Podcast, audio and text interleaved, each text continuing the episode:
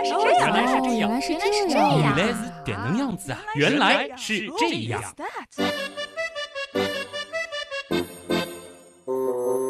欢迎来到原来是这样，各位好，我是旭东。大家好，我是子琳。原来是这样呢，其实说过很多小东西啊，嗯，比如说真实比例的微观世界，比如说神经元，比如说细菌。那今天我们要聊的呢是更小的一种存在，嗯那就是病毒。病毒我擅长哈，我昨天还在软件的提醒下给电脑杀过毒呢。嗯，的确挺擅长的啊。啊今天要和大家说的呢，不是这个病毒，那是什么？而是一种更可怕的那种病毒，嗯那就是潜伏在现实世界里的病毒。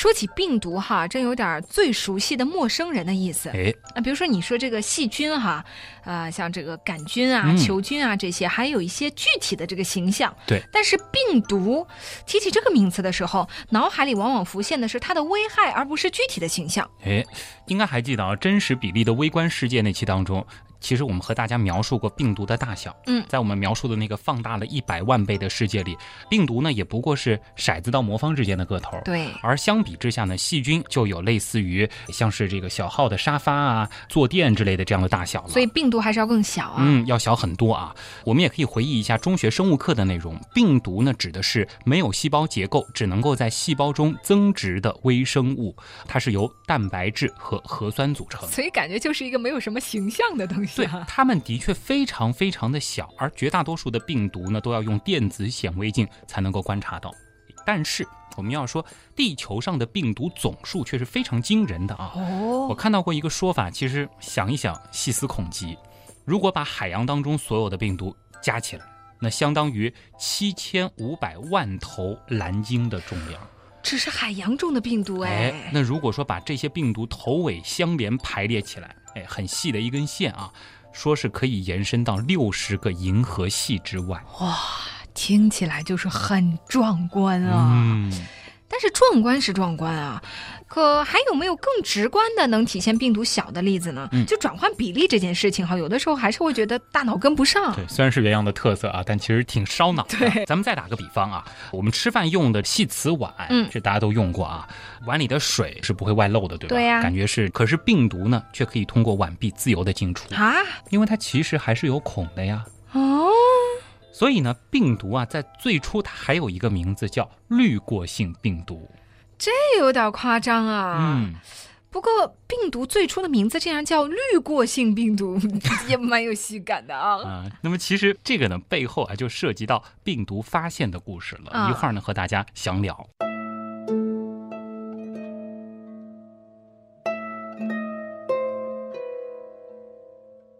那说到病毒哈，我有一个困惑多年的问题，先要来问一下。嗯，如果我没有记错的话，病毒是没有细胞结构的，你刚才也说到了，对吧？对，但是细胞好像应该是生命活动所需要的基本单位啊。嗯，那病毒它到底算不算生命呢？哎如果算的话，它会不会死啊？我发现子林老师总能够在不经意间询问出一个特别关键的问题啊。大智若愚说的嗯这就是原样的特色，对吧？关于病毒到底算不算生命的争论呢？其实从病毒发现之初一直持续到现在，嗯哎，还是有两派观点的。的确呢，病毒和常规生命体它是有着极大的不同，没有细胞就没有分裂、生殖、代谢等等所谓的其他生命表征。那么有观点就认为啊，病毒这个东西本身就是生命体这一概念的一个擦边球。哎，如果说从严格的生命体定义来看，基本只由蛋白质和遗传物质组成的病毒呢，它不能算得上是生物。嗯，我猜到你接下去想说，其实生命这个概念本身也是我们人去定义的。不论我们怎么定义病毒，病毒还是照样在地球上繁衍存在。嗯，就是这样啊。那么其实你提到了很关键的一点，那就是病毒能繁衍，对啊，而且能够自我复制。而从这个角度来看呢，这也是认为病毒是生命的这一派观点，它最主要的一个论据。嗯，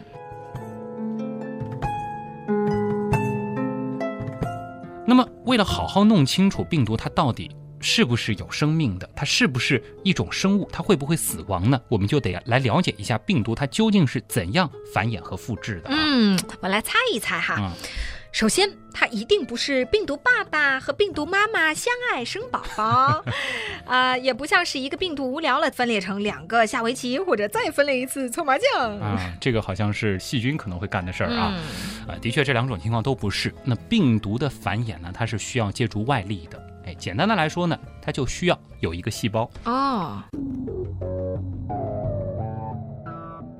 病毒呢会先跑到一个细胞体边上，然后呢，它会让自身的蛋白质外壳和细胞的细胞膜互相结合。哎，这个时候呢，细胞膜啊就会有一个小开口，嗯，然后病毒里边的 DNA 或者是 RNA 呢就会跑到细胞里边。哎呦，这个开门方法很像超级特工片啊！是的，那么当病毒里的这个 DNA、RNA 完全进入到细胞里之后啊，原来的蛋白质外壳呢就会脱离细胞膜，等于说嗯它的这个开门工具用完了，它就不需要了。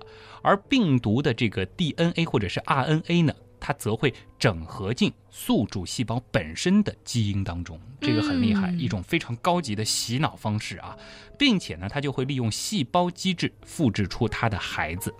它其实控制了人家以后，就借人家的身体生宝宝了啊。复制出的这个孩子呢，就是新的病毒，并且呢，在细胞体内呢会合成它以后需要的蛋白质外壳，它的这个作案工具。最后呢，新的病毒呢会被赶出来。不过呢，在这个过程里啊，宿主细胞也通常会被一些病毒蛋白给搞死，啊，就生完宝宝他就死了。对，它就壮烈牺牲了啊。哟，然后呢，这个新的病毒啊，又会去找新的细胞，重复以上。所以呢，病毒并不是病毒妈妈生的，哎，咱们可以通俗的理解成是病毒妈妈控制并洗脑改造了一个细胞之后，由僵尸细胞所生的。啊，这个很有画面感啊！哎，我也瞬间就明白了哈，为什么病毒离了细胞就没法存在了。嗯，它就没法生宝宝了。嗯其实说这个存在呢，稍稍有一些不确切，咱们嗯，更应该讲的是生存或者是延续。具体我们等会儿会来讨论啊。当我们用这样一个概念去看的时候呢，病毒它的确是有生命的，的确它在繁衍啊，只是它繁衍的这种方式很另类。嗯，哎，那我的问题的后半部分呢，嗯就是说病毒会死吗？这里呢，其实又涉及到了一个大问题，就是我们该如何定义死亡这个概念了啊？嗯是个体的死亡，还是整个群体、整个种群的死亡？哎呀，又深奥了。应该指的是个体啊。那么，如果是从个体的角度来看，组成一个病毒的不是有两部分吗？一个是蛋白质，一个是遗传物质。那么这个蛋白质啊，在病毒进入细胞或者是细菌体的时候就已经没用了，咱们可以理解为就挂掉了。那么一个病毒的遗传物质整合进宿主基因之后啊，它不是就开始复制了吗？那么复制的时候，原本属于我们所说的那个原始病毒的 DNA，它是作为模板的，嗯也就是说呢，最后在那些被释放出来的子代病毒当中的 DNA 啊，其实是由这个模板复制出来的新的 DNA。这个 DNA 物质里边并不包含模板本身。那来自于最初病毒的模板，它怎么样了呢？很遗憾，随着这个宿主细胞的裂解死亡，它也就被降解了。其实就是我们刚才说的，生完宝宝之后，这个病毒妈妈基本上就完成了它的使命啊。哦，它最后就会随着细胞或者细菌一起死亡。病毒呢，它只有两部分，蛋白质和 DNA。现在既然这两部分都在这个过程当中死了，先死的是蛋白质，因为蛋白质用完了就扔了，然后 DNA 或者是 RNA 也没了，那么我们就可以判定它死亡了吧？嗯，病毒死了，但是它又把生命的种子撒向了别的细胞。嗯。但我忽然又想到了一个细思恐极的情况哈，嗯如果一个病毒漫无目的的在微观世界里游走，始终没有找到合适的细胞，那它会死吗？哎，因为病毒它的结构非常非常的简单，和细菌还不一样，它就是一团蛋白质啊，加上一个 DNA 或者是 RNA。其实按照你的这个假设，我们是在假定一个没有细胞给病毒去感染，但是呢也不会降解病毒蛋白质，强行搞死病毒的环境。这个环境一定是能让这个病毒自由自在的存在下去。嗯，我们讨论的是它会不会老死。这样的话呢，其实很有意思啊。我们可以认为，没有细胞就没有病毒生活周期的开始，那它就没有办法去死亡哇，这个问题瞬间就深刻起来了哈。啊。我存在，但我并未活着，直到我死去，我终于活过。是不是特别意味深长？哎呀，这个世界哎，微观世界原来真的很有意思啊！嗯，就是它其实只有当它遇到了一个细胞或者是一个细菌之后，它完成了这个繁殖的行为之后，才说明它活过，否则它只是存在而已。哎，因为它没有生和死。我怎么觉得上升到一种哲学问题上了呢？是不是？很有意思啊。嗯。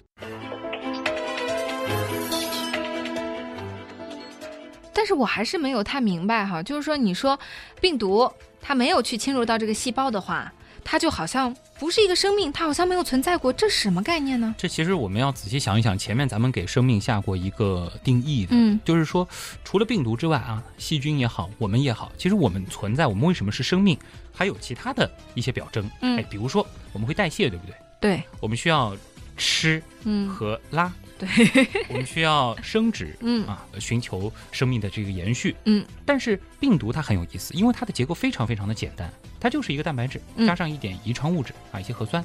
那么，如果说它没有发生复制这个行为的话，它没有代谢，它没有代谢，它就是一个存在的东西。嗯。就举我们的例子，我们不繁殖，我们也会吃，对不对？对。我们会和外界发生作用，对不对？哦，如果是细菌，它也会和外界发生作用，对不对？它需要摄取一些、消耗一些，对不对？啊，这我就懂了。啊，就是病毒只有在它要去繁殖繁衍的时候，对，它才变成一个活的东西。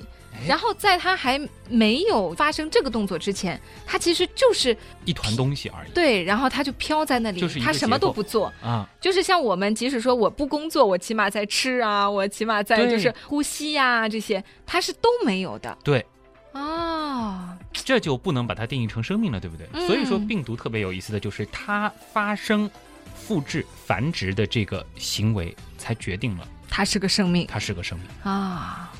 特别好玩，所以才会有那句诗嘛：“我存在，但我并没有活着；我死了，但我活过。”嗯，很有意思啊。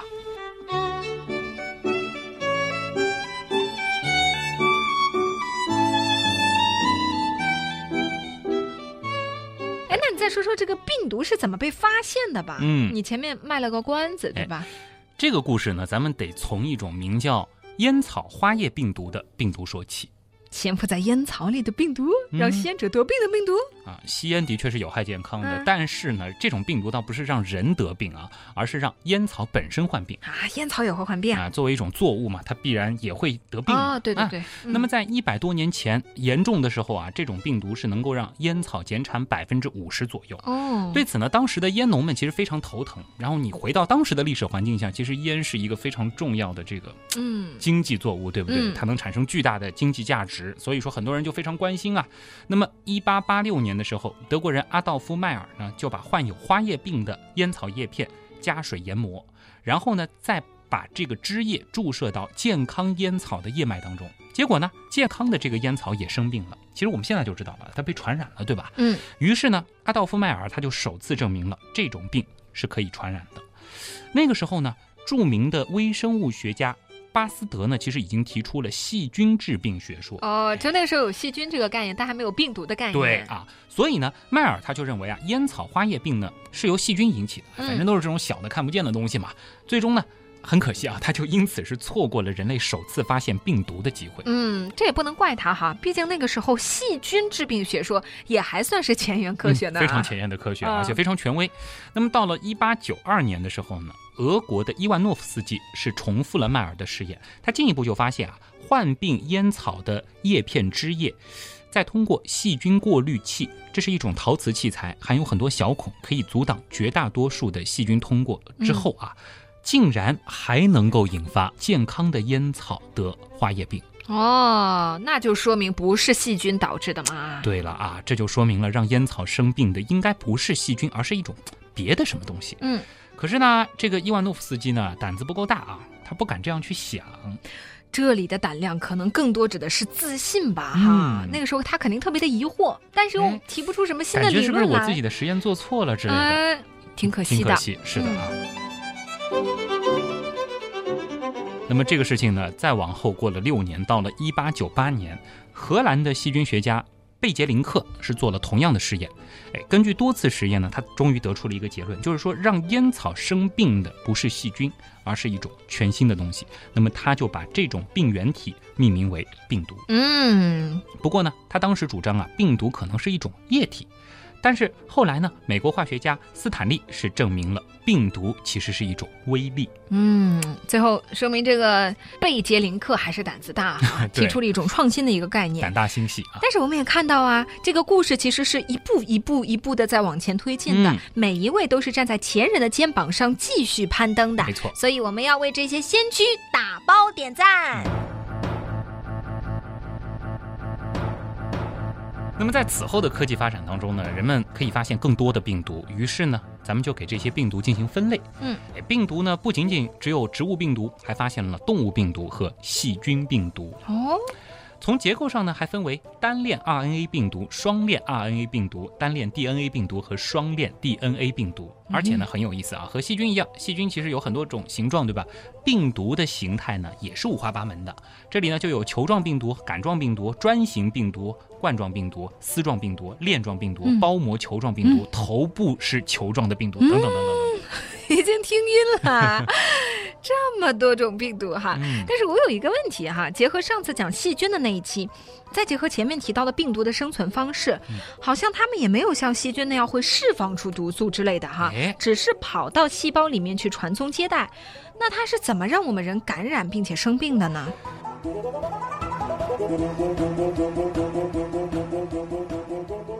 首先呢，我们要认识这样一点啊，就是说，虽然病毒的种类很多，但是真正对人类有害的病毒呢，其实只是极少数啊。嗯，这个其实和细菌的情况很像。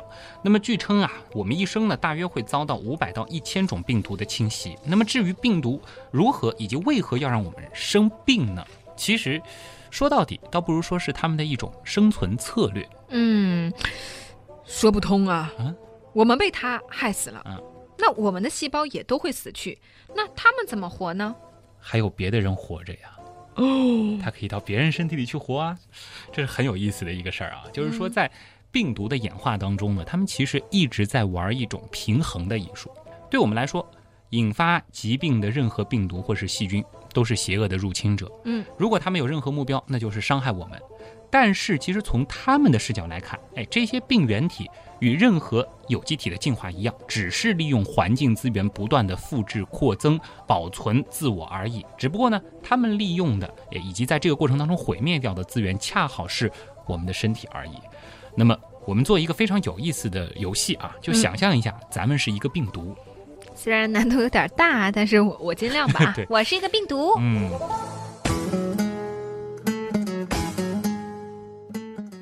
那我们呢是在自己的这个栖息地，在一个人类宿主身上啊，这比如说就在我身上吧，哦，然后呢，你已经感染了一些细胞，嗯，嗯，并且是成功的复制了不少后代。但是呢，你说我也不会这个闲着等死，对吧？这个千百万年的进化也让我身上有自己的免疫系统，对吧？嗯，我的免疫系统就会工作，然后盯上你，那么我正在设法抓住你，杀死你。嗯哎，比如说我会发烧，呃提高一些温度等等等等啊。那么这样的环境呢，会不再适宜你居住。这个时候，你怎么样才能够让你的后代进入到一个更友好的环境？比如说一个新的未经开发的人体里呢？这难住了我这个病毒啊！我好像没有什么运动能力的吧？嗯，怎么跑呢？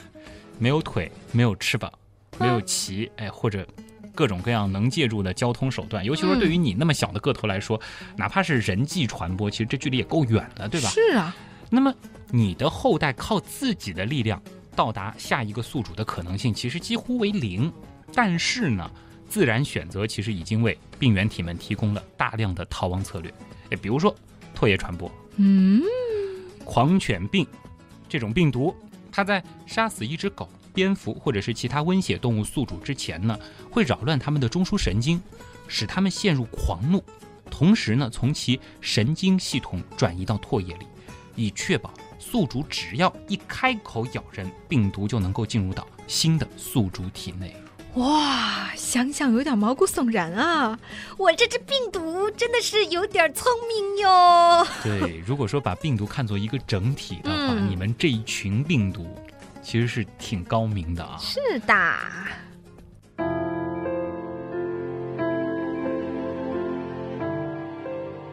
而且呢我们说病毒的生存策略是多种多样的像有一些病毒呢它就会采取更轻松一点的守株待兔的策略。在遇到新的宿主之前呢，它能够在宿主体外存活很长的时间。比如说天花病毒，你还记得，其实我们前面提到的，就是在一个合适的环境里，它既不是生也不是死，它就是存在着。遇到合适的情况，游走着，每天散散步，嗯，也不做什么，但是也死不掉。的情况，它就可以复苏，开始工作啊。哎，那再说个大家熟悉的哈，可能遇到的最多的就是流感病毒。对，其实我们不能小瞧流感病毒啊。流感病毒呢，它其实有着更加精妙的传播机制。这有机会可以跟大家讲一整期的节目。简单的来说一说啊，它呢隐藏在病人的呼吸道里，嗯，刺激你的鼻子，迫使你打喷嚏或者咳嗽，哎，从而帮助它从一个宿主跳到另一个宿主。嗯，很聪明吧？对。甚至还有一种假说，这个脑洞特别大，他认为啊。流感病毒呢，会激发人类宿主社交的欲望，洗脑了吗？是得流感之后，可能更愿意去和人接触，这样呢，他才能够在旧宿主的症状出现之前找到新的宿主。当然，这是一种假说啊，还有待进一步的证实。当然了，其实我们要说流感病毒更高明的地方，它在于能够从一个物种跳到另外一个物种。其实每隔几年就会爆发的禽流感。对。最经典的就是借助鸟类完成全球旅行。哇，突然觉得这个世界是病毒的，这就看大家怎么去理解了啊。进化生物学家认为呢，病毒的杀伤力与传播性之间是进化的一种制衡策略。我们想象一下啊。一种病原体最大限度地利用宿主的资源，制造了最多的后代。哎，乍一看这是一种优势，对吧？一种进化上的优势。嗯，我能够把你身上的所有的资源全部变成我的宝宝，但是到了一定程度就会适得其反啊。哎，比如说性传播的病原体，如果说宿主太早的就失去了行动能力，这就没有办法找到新的伴侣传播，把他的这个生命的种子传播下去了。哦，这个意思就是。病毒又要祸害它的宿主，但是又不能把它祸害的太厉害。对，祸害它呢，其实是在它体内把自己的这个后代繁衍的足够的多，但是呢，它又得在这个它保存它的生存质量，保存就是说让它还可以继续，起码就是让我能够繁殖到其他的宿主身上去。哦，简直是策略大师啊！其实。听上去是觉得它特别的机智啊，但是呢，我们从进化这个逻辑去分析，倒不难推出，哎，它为何会拥有这样的技能？嗯，也是啊，活到现在的都是成功者。没错。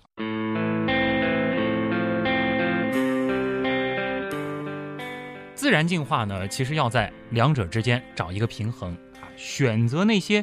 毒性强到足以产生很多后代，但又不至于破坏它由当前宿主传播到新宿主的机会。当然，这个毒性不仅仅是这个有毒的毒啊，是啊这种有害性、危害性。嗯，平衡的艺术我是听明白了哈。可是我还有一些困惑，病毒是如何把宿主弄死的呢？嗯，毕竟病毒是不会分泌什么毒素的呀。对，它的结构就那么简单，对吧？一个蛋白质加上一个这个遗传物质，对吧？DNA 或者 RNA。那么其实呢，根据不同的病毒种类啊，它把宿主这个弄死弄残的这个原因也是不尽相同的啊。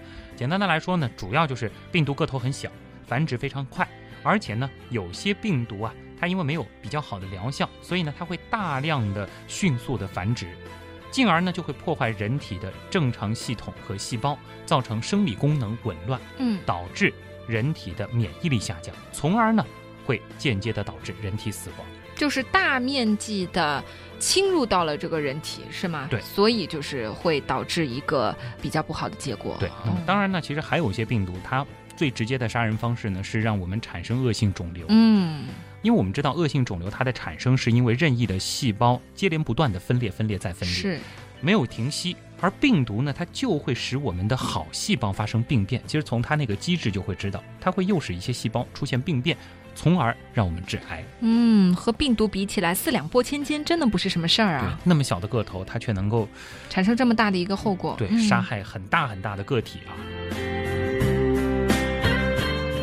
当然了，病毒其实也并不是专挑咱们这种大家伙攻击的。其实我们前面也说了，动物病毒、植物病毒，还有细菌病毒。哎，与我们相比，同样微不足道的细菌呢，其实它也真的很怕病毒啊。虽然说在微观世界里，细菌的块头还是要比病毒大很多的，感觉在体型上应该是细菌占优势。嗯，但是呢，哎，就有一类病毒，它就能够令细菌闻风丧胆，那就是病毒家族里的一种老大哥，叫噬菌体。哦哟，这个一听就是要吃了细菌的意思啊！哎这名字很形象啊。嗯它不仅是不怕细菌，还能够把细菌给消灭，特别厉害。就是面对面一对一的抗衡啊。那噬菌体是怎么做到的呢？哎，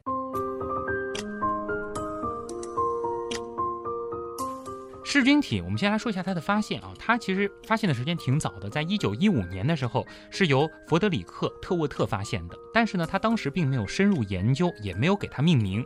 直到一九一五年八月，加拿大的医学细菌学家菲利克斯·德赫雷尔呢，他也发现了这种病毒，并且把这种病毒称为噬菌体。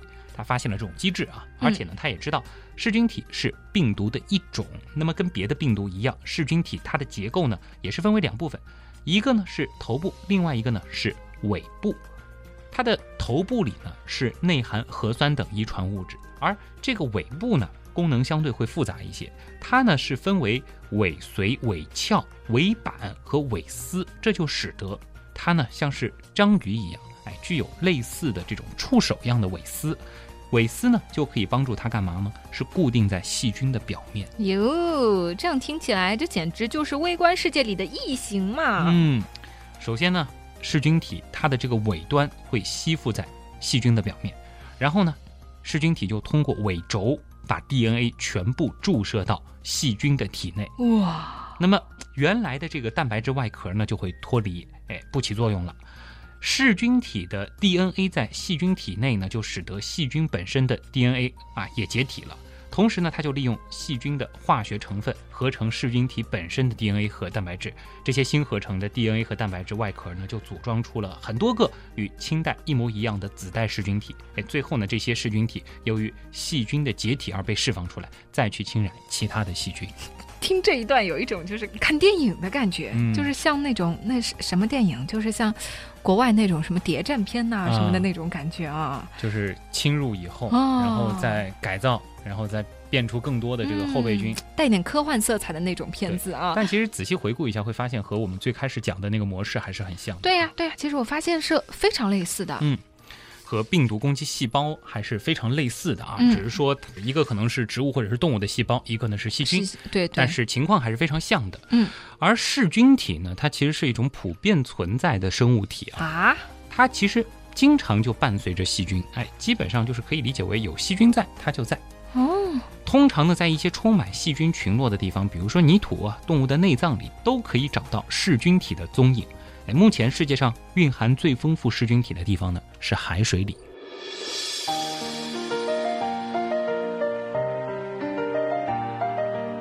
最后我们再来做个假设，好吧？如果没有病毒，那世界会怎么样呢？会更好吗？前面也说了啊，其实，在所有病毒当中，致病的病毒呢，它只占到少数，而且呢，它们大多只在感染你的这段时间，在你的人体内极短的时间内生存。那么，在患者被治愈或者死亡之后啊，这些病毒呢，也就随之死亡或者是转移阵地了。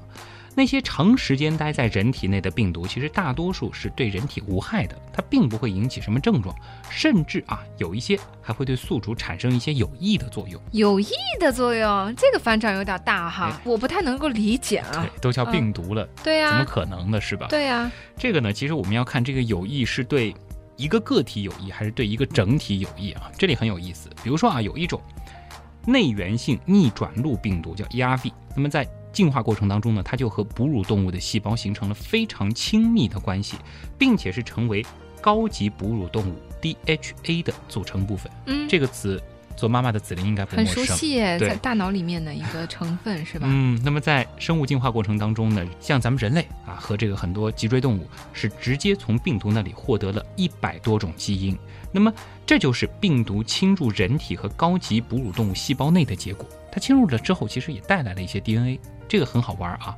那么人类自身体内复制 DNA 的酶系统，它其实就有病毒的功能。哦，可以说，从某种程度上，病毒是参与了咱们的进化，或者说，没有病毒就没有人类和高级哺乳动物的今天，啊、原来是这样。就是这样。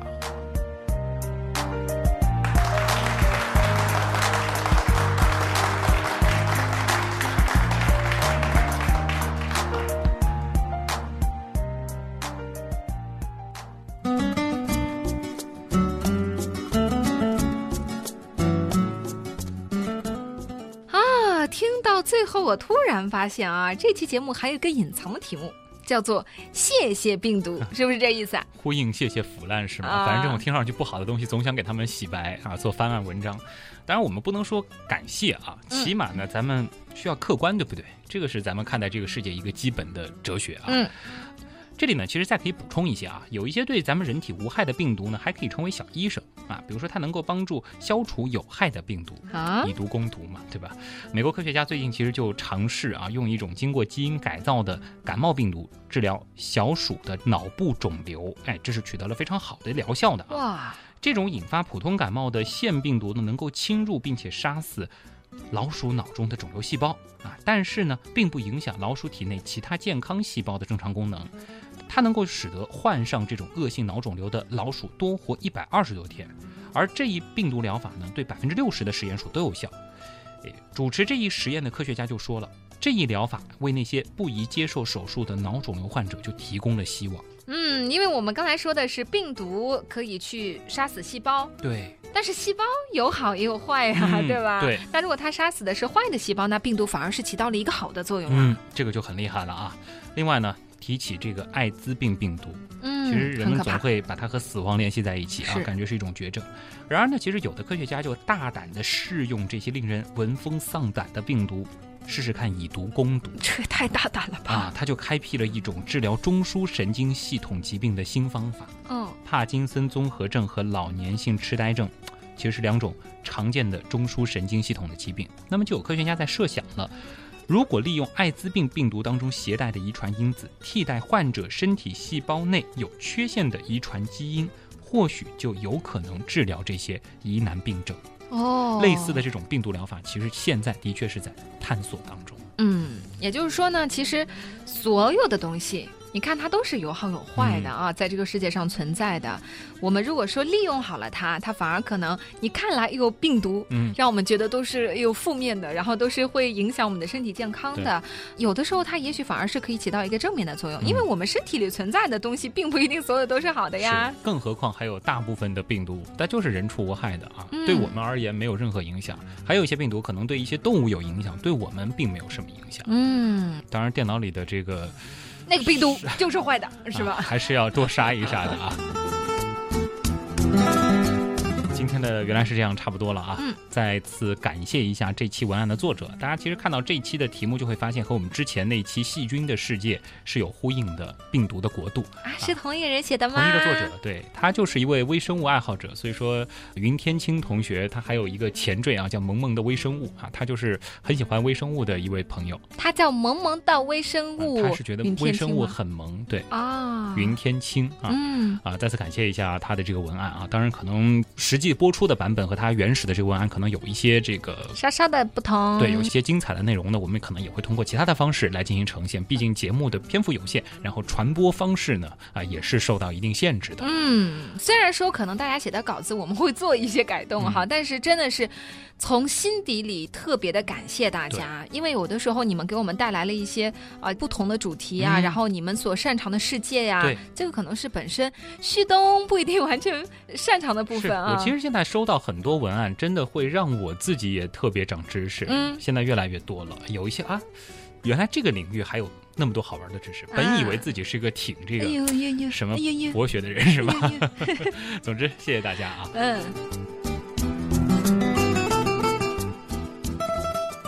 最后简单的说一下我们的几个互动渠道啊。好呃喜欢紫菱的朋友记得嗯加新浪微博搜紫菱菱菱，孩子的紫，凌晨的凌，嗯，喜欢旭东的话就搜旭东啊，记住东是上面一个山，下面一个东。东啊，，九日山东啊，嗯山东九日游啊，这 个像一个保健品品牌一 是样。对。那么这个欢迎大家到旭东刀科学的微信订阅号，可以关注一些及时的推送文章，以及了解我们的背景音乐。还可以做游戏啊嗯什么的，对我最近也参加了几是期。挺好玩的，是吧嗯？啊，另外呢，还可以到这个百度贴吧搜“旭东刀科学”。嗯如果说想跟我们有更多的互动呢，QQ 群是个好办法啊，搜“原样刀友会”，原来是这样的，原样嗯刀是唠叨的刀，原样刀友会啊。北极群现在人也越来越多了啊，欢迎大家的加入。那么本期的原来是这样，就是这样了。我是旭东，我是紫菱，代表本次节目的撰稿人云天青，感谢各位的收听，咱们下周见。再见。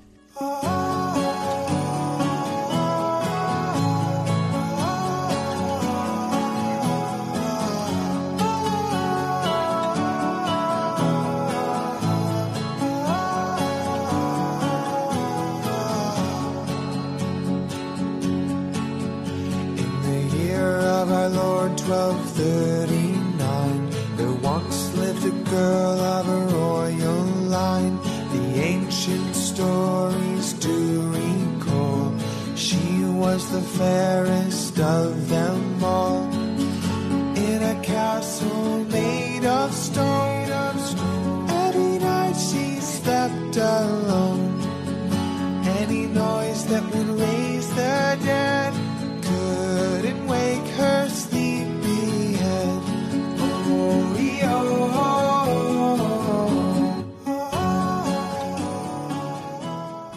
最初的名字竟然叫滤过性病毒，也蛮有喜感的啊。啊、这个梗其实有点诡异，对吧？嗯就好比这个老鼠原来叫田里的老鼠，嗯，嗯，好像 好像不是很好笑。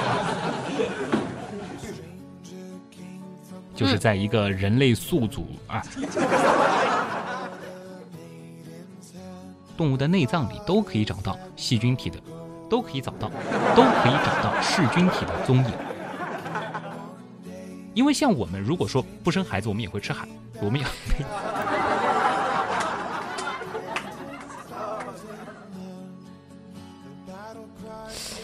那有细菌就有噬菌体的话，那细菌怎么存活呀？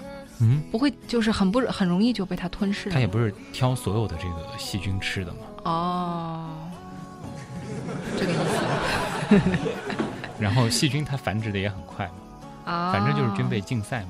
嗯，就是看谁繁殖的快对，有一些细菌可能也会进化出一些这个不让噬菌体攻击的特质，有一些噬菌体就会进化出能够攻击这些细菌的特质。哦，这蛮复杂的，微观世界也是你争我斗的。生物界的一个共性嘛。嗯 where the true affections lie. So the kingdom on her door. Only you can end this war. No one knows how the story ends. Did she ever?